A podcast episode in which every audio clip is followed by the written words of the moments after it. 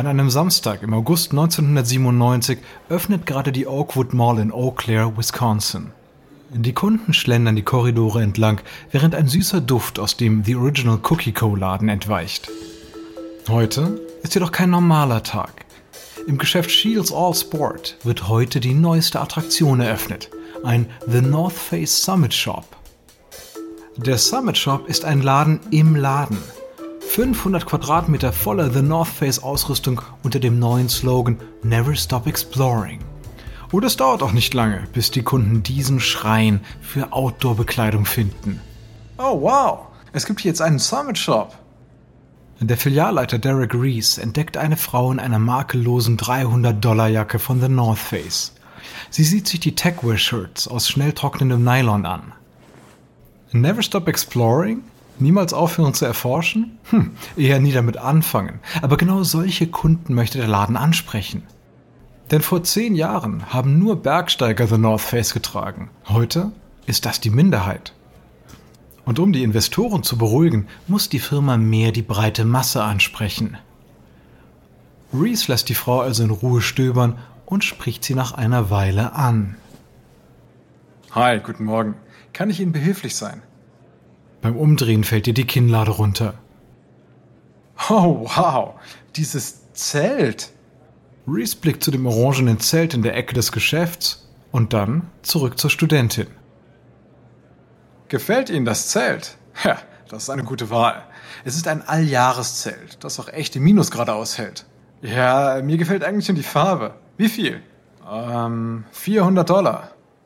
Kann ich mit Karte zahlen? Es ist ein guter Start für den Summit Shop. Aber am Hauptsitz von The North Face sieht die Lage anders aus. Die Firma hat mehr als 150 Summit Shops in ganz Amerika eröffnet, in der Hoffnung, die Verkaufszahlen um 25% zu steigern. Jetzt, da die Marke durch Rapper ein cooles Image bekommen hat, sollte die breite Masse anstürmen und eine Verkaufslawine auslösen. Doch nichts passiert. Es gibt nicht genug Leute, die die teure Ausrüstung kaufen wollen und so das Firmenwachstum ankurbeln, das den Aktionären versprochen wurde. Und nun stapelt sich die überschüssige Ware in den Lagern und könnte zum Fall des Aktienkurses führen. Doch glücklicherweise hat The North Face eine Lösung für das Problem gefunden. Das Dumme ist nur, die ist leider nicht ganz legal.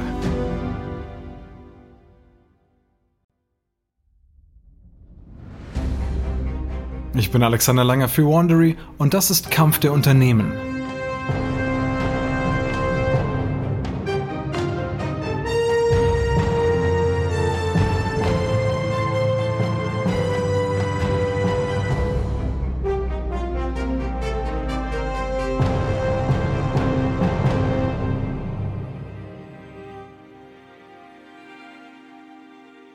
In der letzten Folge wurde Patagonia von der Rezession getroffen, während The North Face nach forcierter Expansion vor dem Ausstand.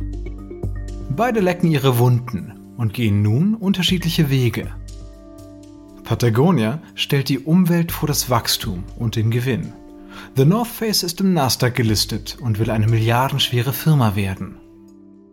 Die billige Techwear-Linie und die neuen Summit-Shops liefern aber noch nicht den großen Erfolg, der den Investoren versprochen wurde.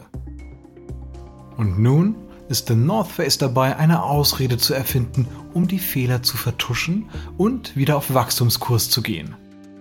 Dies ist Episode 5 Rettungsmission.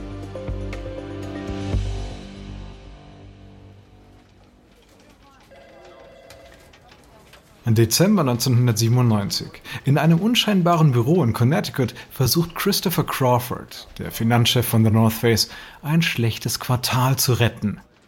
Er trifft sich mit einem Vertreter einer Tauschfirma, dem man seine überschüssige Ware im Tausch gegen andere Dienstleistungen verkaufen kann. Crawford hofft auf finanziellen Erfolg und auf Entlastung der Lager, in denen sich der Überschuss stapelt. Die unverkaufte Ware besteht aus allen möglichen Produkten, von orangenen, leichten Jacken und schwarzen Wollhüten bis zu roten, ärmellosen Jacken und Rucksäcken.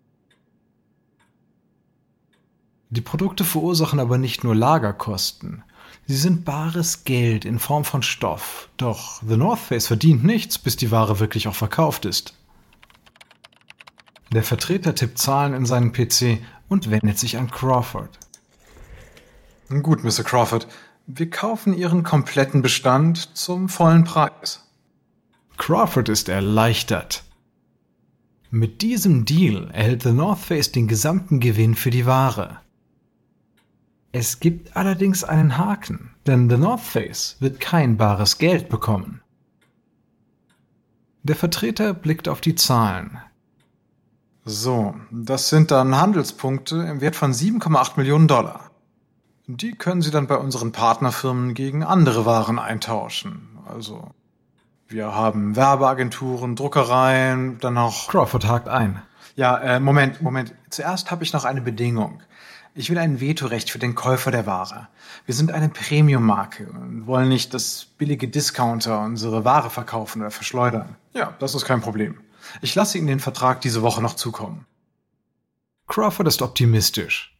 Er ist gerade die unverkaufte Ware losgeworden und hat einen Verkauf gemacht, der das schlechte vierte Quartal retten wird. Zumindest denkt er das. Einige Tage später in der Zentrale von The North Face in San Leandro. Die Tauschfirma hat gerade den Vertrag gefaxt. Es gibt nur eine Sache, die Crawford noch prüfen muss. Er ruft den Wirtschaftsprüfer der Firma an. Hi, ja, kurze Frage. Ich möchte einen Tauschvertrag unterschreiben. Die kaufen unsere überschüssige Ware zum vollen Preis. Dafür erhalten wir dann Handelspunkte. Äh, wie gebe ich das in der Bilanz ein? Gar nicht. Handelspunkte gelten nicht als Einnahmen. Das wäre gegen die allgemeinen Bilanzierungsgrundsätze. Crawford ist entsetzt. The North Face muss den Deal angeben. Wenn die Millionen aus dem Tauschgeschäft nicht verzeichnet werden, könnte das die Investoren verunsichern und den Aktienpreis fallen lassen. Crawford ruft sofort den Vertreter der Tauschfirma an und nimmt die Verhandlungen wieder auf. Da er nicht das komplette Geld bekommen wird, versucht er es mit einem Kompromiss. Neue Situation. Ich brauche die Bezahlung zur Hälfte in Geld und zur Hälfte in Handelspunkten. Oh, ha. Ähm, wir werden nicht bar zahlen, wenn der North Face ein Veto gegen den Verkauf einlegen kann. Das ist klar, oder? Denn das schränkt uns ein und wäre uns zu riskant. Wenn Sie die Ware auf normalem Weg verkaufen könnten, wären Sie auch erst gar nicht zu uns gekommen. Crawford denkt nach. Okay, Moment. Wie wäre es damit? Wir garantieren Ihnen, dass Sie mindestens 60% des Kaufpreises einnehmen werden. Und wenn nicht, kaufen wir Ihnen die Ware wieder ab. Huh? Oh, okay, okay. Das ändert natürlich alles. Dann können wir in Form von Geld und Handelspunkten bezahlen. Im nächsten Monat führt The North Face die Transaktion in der Bilanz auf. Das Geld wird als Gewinn deklariert, obwohl The North Face laut den neuen Bedingungen die Ausrüstung vielleicht zurückkaufen muss. Und The North Face verwendet noch einen weiteren Trick. Denn die Handelspunkte werden auf zwei Quartale verteilt. Dadurch liegen die Summen unter dem Grenzwert, bei dem der Prüfer den Verkauf aus der Bilanz streichen muss. Obwohl er weiß, dass der Tauschhandel in der Bilanz aufgeführt wird, erachtet der Prüfer die Summe als unbedeutend und unterzeichnet die Berichte. Der Verkauf bringt einen Anstieg des Unternehmensgewinns von 5 Millionen Dollar für das Geschäftsjahr 1997 und weitere 2,4 Millionen für 98. Aber diese List bleibt nicht lange unbemerkt.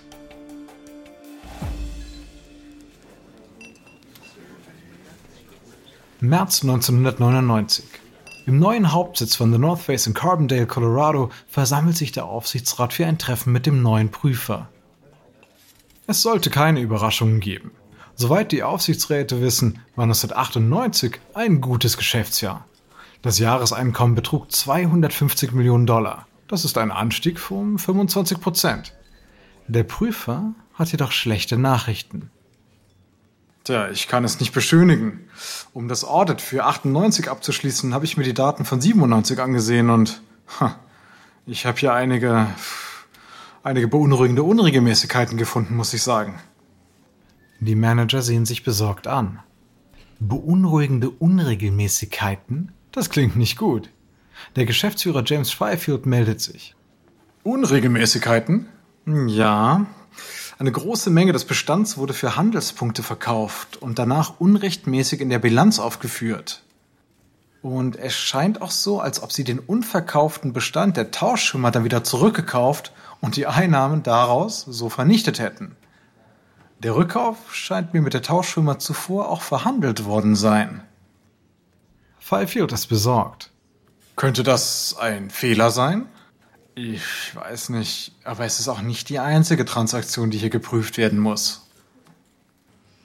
Fifield schluckt. Er hat gerade ein Gebot abgegeben, um The North Face selbst zu kaufen.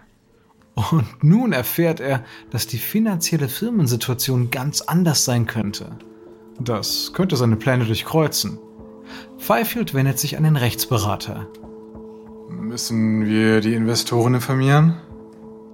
Der Anwalt nickt und Fifield schluckt. Am nächsten Tag gibt The North Face bekannt, dass es eine Überprüfung der Geschäftsberichte gibt. Der Aktienverkauf der Firma wird vorübergehend ausgesetzt. Als der Verkauf am nächsten Tag wieder aufgenommen wird, fällt der Kurs um 10% auf unter 12 Dollar. Einige Wochen später veröffentlicht The North Face die bereinigten Zahlen und bestätigt, dass einige Transaktionen falsch angegeben wurden.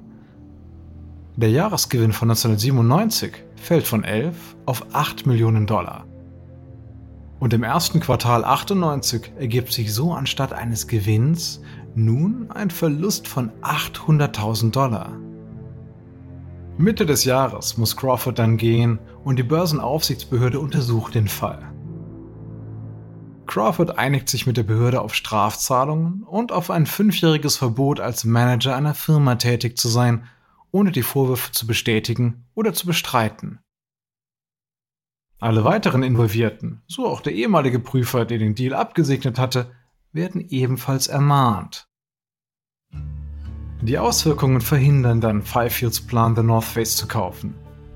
Da sein Übernahmeplan ruiniert ist und die Firma vor dem Aussteht, tritt Fifield im September 99 als Geschäftsführer zurück. Dank einer Mischung aus unverkauftem Bestand, verspäteten Lieferungen und immer schlechteren Beziehungen zu den Einzelhändlern verliert die Firma in diesem Jahr 100 Millionen Dollar. Außerdem hat sie weitere mehr als 100 Millionen Dollar Schulden und kämpft gegen mehrere Klagen der Aktionäre. Im März 2000 befindet sich The North Face am Rande des Abgrunds. Die Aktien sind nun weniger als 2 Dollar wert und die Pleite steht kurz bevor. Nach 35 Jahren als Vorreiter ist das große Abenteuer von The North Face scheinbar vorbei. Doch am anderen Ende des Landes ist eine Rettungsmission bereits in vollem Gange.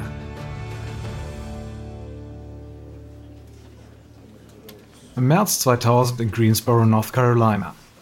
Der Vorstand der VF Corporation, einer 100 Jahre alten und 5 Milliarden schweren Bekleidungsfirma, trifft sich für ein Meeting. Das Unternehmen beherbergt die auch in Deutschland bekannten Marken Timberland, Vans sowie den Rucksackhersteller Jansport. Der Mann am Kopf des Konferenztisches ist besorgt. Es ist Mackie McDonald, der 64-jährige Geschäftsführer. Er hat sich Prognosen angesehen und einen Entschluss gefasst. Wenn VF weitere 100 Jahre existieren soll, muss es sich schnell anpassen. Und die Zeit dafür ist jetzt. Das Zeitalter, in dem jeder die gleichen Jeans trägt, ist vorbei. Die Leute wollen Marken, die ein Statement zu ihrer Identität setzen.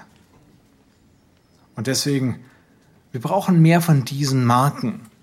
Und ich habe auch bereits eine gefunden.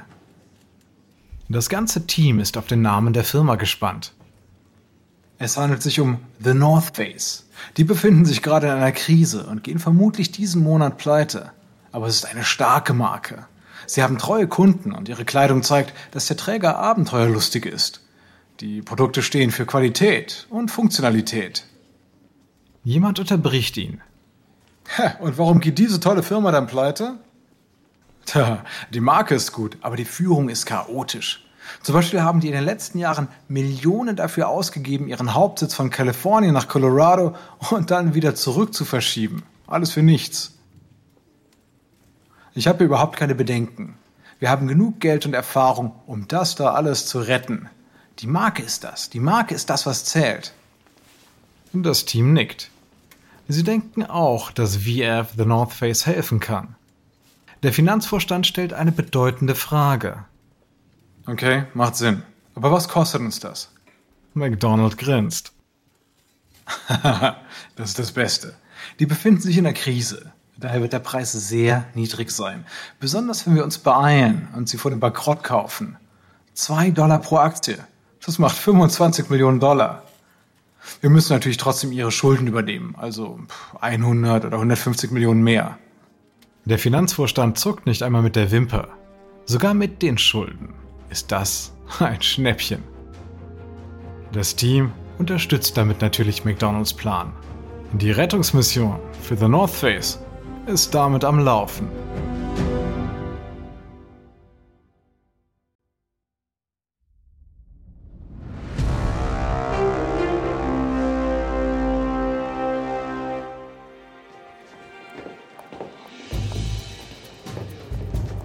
Mai 2000 und eine Armee von Mitarbeitern stürmt die roten Korridore des Hauptsitzes von The North Face in San Leandro, Kalifornien. Sie alle schwärmen in Anzügen und frisch polierten Schuhen im ganzen Gebäude aus, bewaffnet mit Stiften und mit Businesskonzepten. Es ist nur wenige Tage her, seit sich die VF Corporation The North Face geschnappt und es gerettet hat. Und nun versuchen sie die Probleme zu beseitigen, die die Firma in den Ruin getrieben haben. In einem Konferenzraum zeigt ein Designer von The North Face einem Vorstand von VF aus Hongkong seine Entwürfe für den Winter. Der Designer zieht eine schwarze Jacke an, schließt sie und steckt seine Hand in eine Brusttasche. So, das hier ist die Redpoint-Jacke, die aus einer leichten Isolationsschicht besteht, die 50% der Körperwärme reflektiert und den Träger wärmt. Der Vorstand nickt. Verstehe, gut. Aus welchem Material ist sie? Aus synthetischem Isoliermaterial der Firma Primaloft. Der Vorstand macht sich eine Notiz. Und der Stoff? Das ist reißfester Nylonstoff. Okay, gut. Unser Team in Hongkong wird das Material dann kaufen. Der Designer ist überrascht. Ach, Sie übernehmen das? Ja. Wir beschaffen das Material, organisieren die Produktion und den Transport. The North Face wird die Designs und die Werbung übernehmen, während VF die Herstellung und die Logistik übernimmt. Das spart Geld und ist effizient. Im Raum nebenan packen die VF-Spezialisten das größte Problem von The North Face an, nämlich verspätete Lieferungen. Über die Jahre ist The North Face zu einem unzuverlässigen Lieferanten geworden. Die Läden geben Bestellungen auf und drücken dann die Daumen. Manchmal kommt die Ware so spät, dass sie nicht mehr verkauft werden kann. Oder sie kommt pünktlich, aber es sind dann leider die falschen Produkte. Als The North Face in den Ruin schlitterte, verschlimmerte sich die Situation, da einige Fabriken befürchteten, nicht bezahlt zu werden und die Lieferungen aussetzten. Ein Mitarbeiter von VF informiert seine Kollegen über die Probleme. Es ist ein totales Chaos. Nur 45% der Lieferungen kommen pünktlich. Der Teamleiter ist schockiert. So etwas hat er noch nie erlebt. Kein Wunder, dass die pleite sind. So, ich will mindestens 90% pünktliche Lieferung bis Jahresende. Der Mitarbeiter lacht. Das ist machbar, ja. Wir müssen nur die Organisation verbessern. In den folgenden Monaten führt das Team von The North Face an der Westküste und VF an der Ostküste rasche Veränderungen ein. Innerhalb von sechs Monaten gibt es fast keine verspäteten Lieferungen mehr. Und nach 14 Monaten ist der überschüssige Bestand in den Lagern verschwunden. 2002 wird The North Face wieder zum Vorreiter und übertrifft die Wachstumsprognosen von VF. Es ist auch flexibler. Als die Buchhalter von VF erfahren, dass Pink die Trendfarbe im Herbst 2003 wird, erhöht The North Face seine Produktion von pinken Jacken und landet einen echten Knüller. Während VF also beschäftigt ist, The North Face zu alter Stärke zu verhelfen, sucht Patagonia nach Wegen, um aus alt neu zu machen.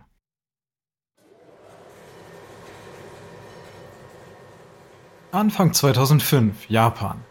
Jill Domain, Patagonias Leiterin der Umweltabteilung, besichtigt einen großen Industriebetrieb der Stadt Matsuyama. Der Komplex gehört der Chemiefirma Teijin, die einen neuen Prozess entwickelt hat, der Domain interessiert. Ein Mitarbeiter von Teijin in einem weißen Hemd führt sie in das große Gebäude. Innen stürzt ein Fluss aus alten Stoffen in einen großen Müllcontainer. Hier sortieren wir die Polyesterstoffe, Reißverschlüsse und Knöpfe müssen davor natürlich entfernt werden, ist klar. Der Mitarbeiter führt Dumaine eine Metalltreppe hinauf in einen langen Gang, bis sie zu einer großen grünen Maschine gelangen, die einem Container ähnelt. Hier ist das EcoCircle Herzstück. Hier werden die Stoffe geschreddert und geschmolzen, um das Polyester zu gewinnen, das dann wieder in neue Gewebe verwandelt werden kann. Und die sind dann so gut wie neu. Domain betrachtet die Maschine begeistert und wendet sich an den Mitarbeiter. Wie groß ist der Energieunterschied im Vergleich zur Neugewinnung des Polyesters? Der Teijin-Mitarbeiter lächelt stolz. Tja, EcoCircle verbraucht nur ein Viertel der Energie und emittiert 40% weniger CO2 als bei der Neugewinnung. Domain lacht. Sie hat hier gerade das Recycling-System gefunden, das Patagonia lange gesucht hat. Im September 2005 macht Patagonia von seiner Entdeckung in Japan Gebrauch. Es führt ein Recycling-Projekt namens Common Threads ein, das die Kunden ermutigt, die Kleidung wiederzuverwenden, zu reparieren und auch zu recyceln. Die Firma bittet ihre Kunden, die alten Polyesterstoffe in den Läden abzugeben oder ihnen einfach auch zu schicken. Diese Stoffe werden dann zur Teijin-Fabrik in Japan geschickt und dort in Polyestergarn verwandelt. Die Patagonia-Fans nehmen die Aufforderung ernst. Bis zum Frühjahr 2007 wurden bereits so viele Stoffe gespendet, dass die Hälfte des Polyesters für die Unterwäsche der Capelin-Reihe aus recyceltem Stoff bestehen. Der Wandel hilft der Linie allerdings nicht. Das recycelte Polyester kostet 20% mehr als das neu hergestellte. Doch Patagonias Gründer Yvon Chouinard ist bereit, diesen Preis zu bezahlen.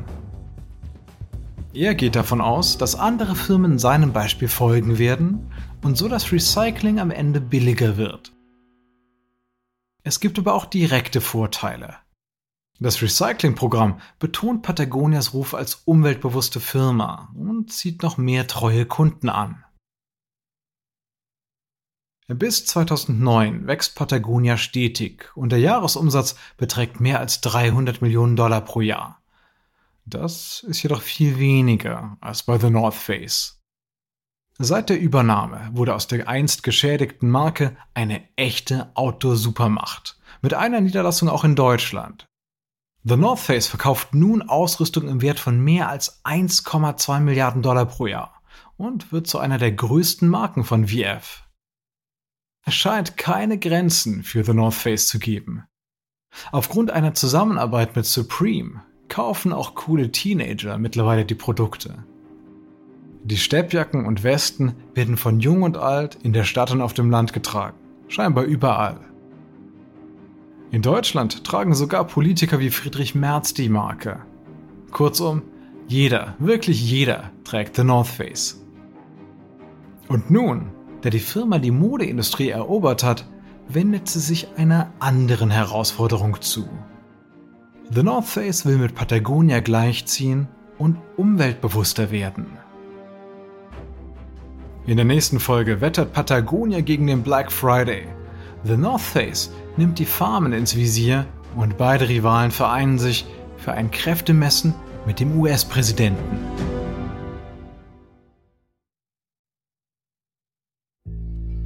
Dies ist Episode 5 von North Face vs. Patagonia aus Kampf der Unternehmen von Wandery. Ich hoffe, Ihnen hat diese Episode gefallen. Wenn Sie mehr über Patagonia und der North Face erfahren wollen, empfehlen wir den Film Mountain of Storms sowie das Buch Lass die Mitarbeiter surfen gehen von Yvonne Chouinard und das Buch Conquering the North Face von Herb Klopp. Ein kurzer Hinweis zu den Dialogen, die Sie soeben gehört haben. Wir wissen natürlich nicht genau, was gesprochen wurde. Doch die Dialoge basieren nach bestem Wissen auf unseren Recherchen. Ich bin Ihr Sprecher, Alexander Langer. Tristan Donovan hat diese Geschichte geschrieben, produziert wurde sie von Emily Frost. Karen Lowe ist unsere leitende Produzentin und Redakteurin. Sounddesign von Kyle Rendell. Emily Kunkel ist Produktionskoordinatorin. Jess Radburn, Jenny Laura Backman und Marshall Louis sind unsere ausführenden Produzenten. Erstellt von Anna Lopez für Wandery.